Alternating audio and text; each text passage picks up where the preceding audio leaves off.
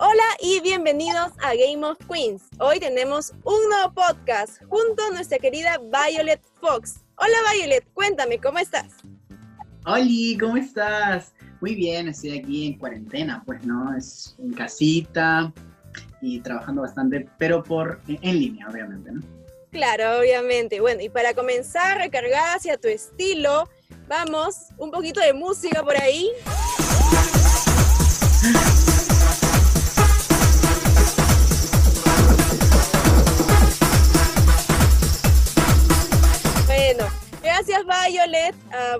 Darte las gracias por darnos un espacio y ser cómplices también de Game of Queens.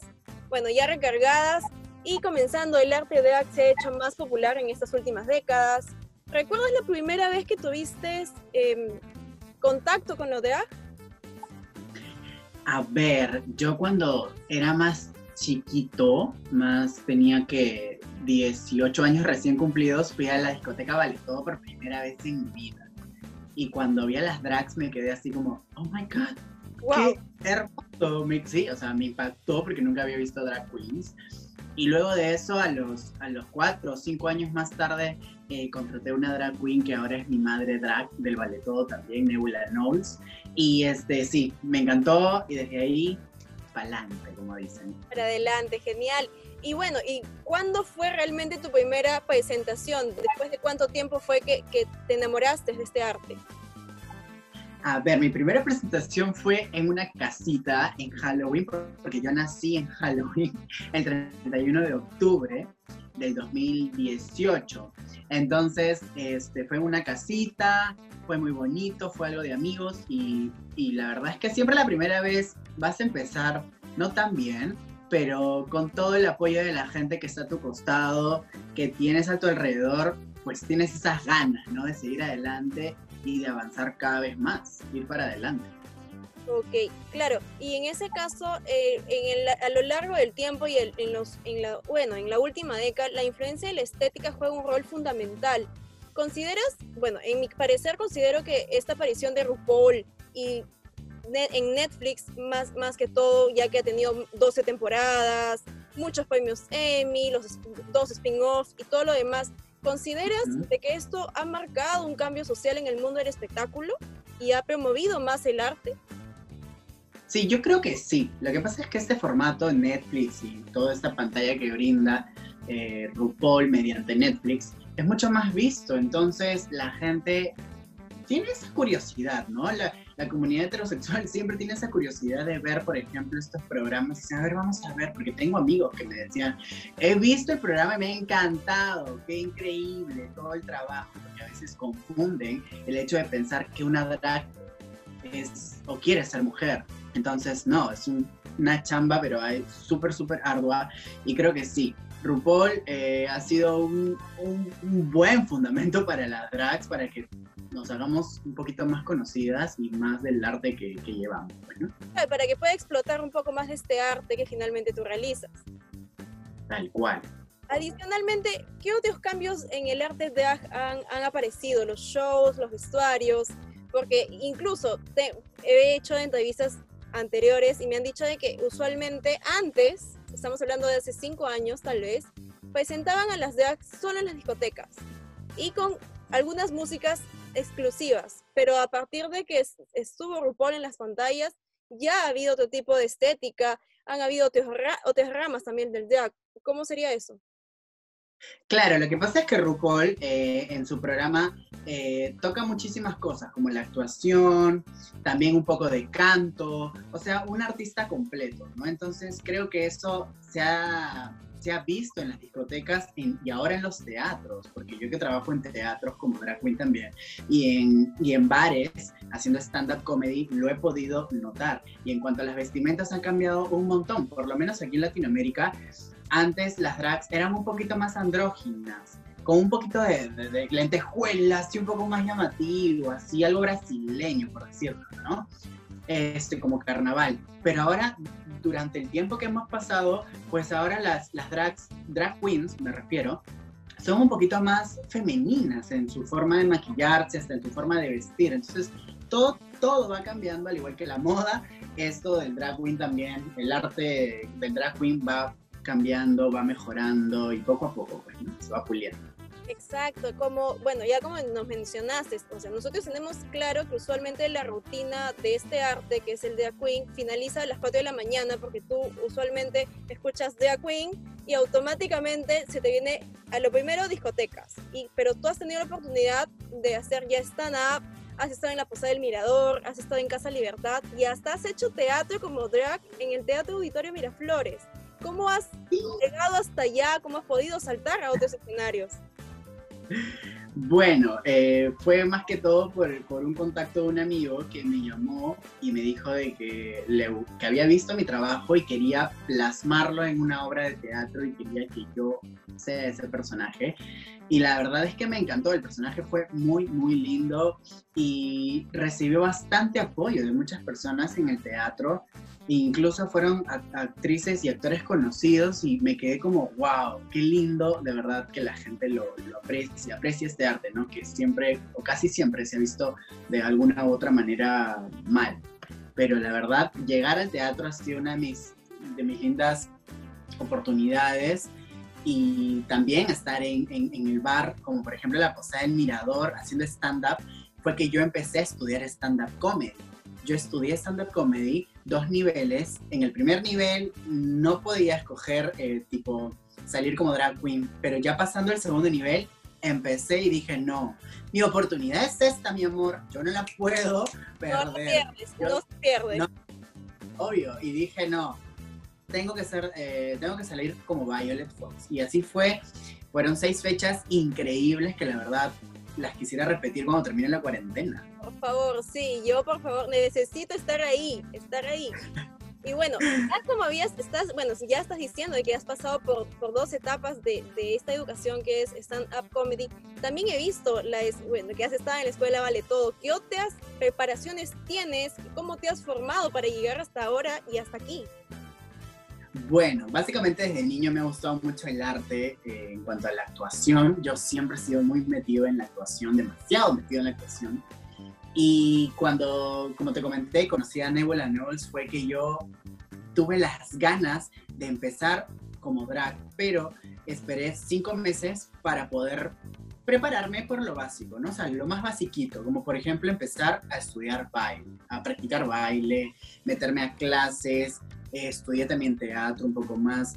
Pasa que a mí me gusta presentar algo bueno, porque el público se merece algo bueno y necesito de verdad pulirme eh, y prepararme bastante. Entonces empecé el año pasado a estudiar este baile con Nebula, que también ha sido mi profesor Joseph Cueva, Cuba, perdón, y este, la verdad, increíble. Primera vez que estudiaba baile, porque siempre tenía ese miedito de que no, no seré buena, no seré buena, pero resulté, resulté una de, de, de las mejores.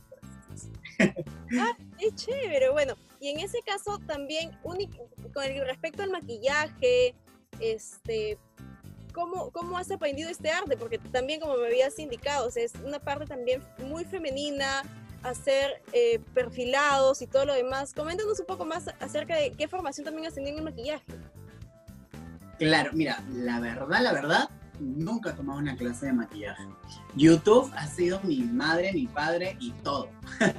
Yo creo que el, ver videos, cuando amas algo, amas algo y te, te, da demasiado, demasiada alegría seguir, por ejemplo, el arte del drag, en este caso, o en lo que, en lo que te desenvuelvas bien, cuando amas algo, de verdad vas a hacer lo imposible para que te salga más de lo que, en verdad piensas. Perfecto. Perfecto. Perfecto, Entonces, es tu, real, pasión. Tal cual. Entonces yo empecé a ver videos de YouTube. Me acuerdo que vi un video de Martín Catalogne, que es un maquillador profesional, y dije, no, tengo que ver, tengo que ver cómo hacer esto. Quiero los mejores productos para... La primera vez que me maquillé, ni me habrás querido ver de verdad, porque me maquillé creo que de la manera que pensé que estaba bien, no estaba bien, pero cuando te equivocas es así como aprendes, ¿no? Y poco a poco lo... Y creo que todavía yo quiero mejorar cada día en mi maquillaje, mejorar cada día en mi apariencia, porque de eso se trata, uno no termina nunca de aprender. Exacto, y bueno, como tú estabas diciendo, como cuando algo te apasiona, incluso puedes ser autodidacta como lo has hecho tú en el maquillaje. Entonces, eh, necesita una drag queen es empezar con, como tú dirías, con una madrina, que es en ese caso ya me presentó a Nebula, o sencillamente ser una disciplina y para poder estar por el buen camino, el caerte y el, y el volver a empezar. Claro, mira, yo tuve la suerte de tener una madre drag. No todas las chicas eh, drags, ni todas las, chicas en, particular, tienen este, una madre. Pero yo sí creo, como tú dijiste, responsabilidad. Si te gusta, sé responsable. Ay, sé chancón, sé chancona y métete a tu, YouTube, aunque sea, si no tienes platita para, para meterte unas clases como yo no la tuve, pues anda YouTube, invierte tu tiempo eh, y pues obviamente vas a ver los resultados, quizás no ahorita, sino después de unos meses, porque vas a estar perfeccionando tu, tu aspecto para todo el público que te va a llevar. Genial, claro, es un poco de disciplina, responsabilidad, ponerle punche, apechugar y, y ya está, y puedes hacer algo.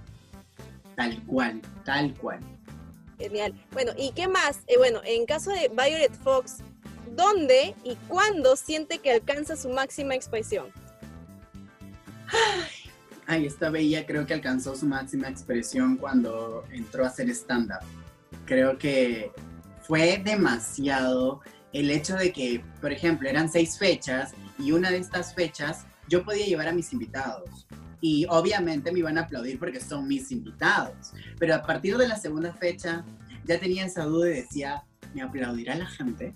verá que en verdad mi, mi, trabajo fue, fue en vano o de repente sí, sí resultó bien. Era todo un cúmulo de nervios, pero después dije, no importa si la gente no te aplaude, no pienses en eso, vamos, dale. Y así fue, las seis fechas me fueron increíbles, yo disfruté de inicio a fin cada semana, cada día estar ahí entrando a camerino, salir a, a la posada y hacer reír a la gente, hacer reír no es fácil, entonces creo que me funcionó bastante y creo que la chispa que tengo desde niño me ha servido bastante. Claro, y además no tan solo eso, es, ese miedo que a veces uno siente, pero cuando te apasiona, lo hace. Obvio, cuando te apasiona tienes miedo. Si no tienes miedo, preocúpate, porque obviamente no estás haciendo nada. Claro, bueno, ¿y qué otras drags que bueno, que actualmente eh, en carrera siguen tus pasos? ¿Hay alguna que también se ha lanzado y ha llegado a ser, bueno, stand-up y, y teatro? Ahorita que yo sepa, no hay nadie, ninguna, eh, ninguna drag queen que esté haciendo stand-up, pero sí conozco a, una drag que hace comedia que se llama Sanaxtasia. No sé si has escuchado Sanaxtasia. Una capa, una capa, capa por todos lados. Eh, que yo sepa, no hace stand-up comedy, pero sí hace comedia, entonces por, el ladito de, de, la comedia podría ser Sanax pero así que yo conozca que alguien haga comedia, comedia, comedia, como, como yo en particular en stand-up, hasta el día de hoy no. Todavía, ¿Y, ¿Y, consideras de que este arte puede alcanzar otros escenarios o quedarse únicamente, lamentablemente todavía se ha quedado mucho en discotecas y debería estar en otros escenarios? Claro, lo que pasa es que nosotras nos conocen como las reinas de la noche. Entonces, siempre nos van a eh, dirigir a discotecas y solamente discotecas, porque efectivamente somos la reina de la noche, podemos dar un show increíble, pero también creo que ha sido un avance estar en teatro y creo que si hemos avanzado hasta teatro, podemos hacerlo en cualquier otro lugar, en cualquier otro lugar. Qué bueno, sí, es, eso sí es verdad. Y bueno, ¿qué legado quiere dejar Violet Fox en el arte del teatro? Wow, no sé, a ver, mira, yo te podría decir,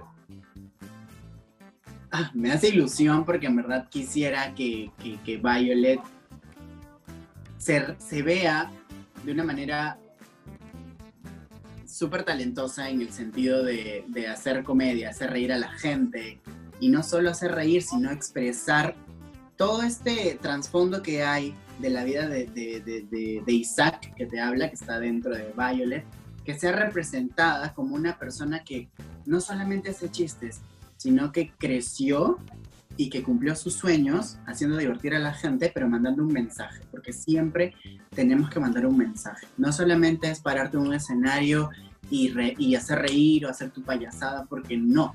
Tienes que mandar un mensaje para que la gente entienda realmente cuál es el trasfondo de ser un artista drag.